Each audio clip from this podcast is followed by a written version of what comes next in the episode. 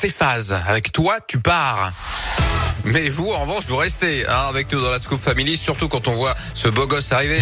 Hein, Philippe Lapierre de retour pour la Terre, Lapierre et vous, comme tous les jours à 11h50. Alors, euh, faut savoir que ce week-end, c'est Earth Hour. Exactement, oui, l'heure de la Terre hein, en français, ou plutôt une heure pour la planète.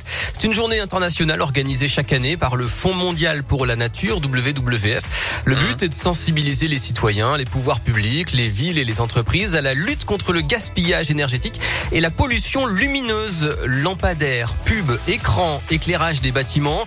La lumière artificielle est partout avec des conséquences pour la planète.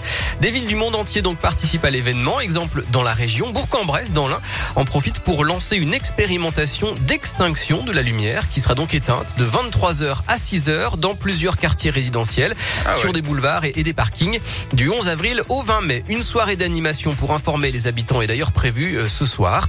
Charline Liotier est maire adjointe de Bourg-en-Bresse en charge du patrimoine de la ville et des énergies. L'artificialisation euh, de la lumière, euh, c'est quelque chose qui perturbe les arbres, hein, qui perturbe les animaux, qui tue aussi des insectes et par répercussion pose souci aux populations qui se nourrissent de ces insectes-là.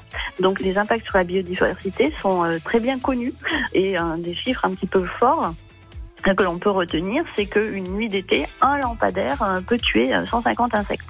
Euh, donc euh, c'est des choses qui sont euh, vraiment euh, très impactantes euh, que cette euh, perturbation du cycle jour-nuit pour euh, les différents êtres vivants, les plantes et les animaux. Voilà, et pour en savoir plus sur les animations prévues ce soir à Bourg-en-Bresse, rendez-vous sur radioscoop.com. Notez qu'à Lyon, 370 sites habituellement mis en lumière, dont l'hôtel de ville ou encore le théâtre des Célestins, seront éteints à partir de 20h30 et pour toute la nuit.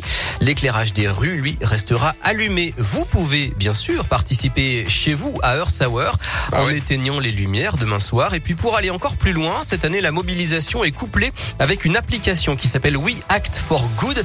Elle permet de passer à l'action pour la planète et de choisir par où commencer.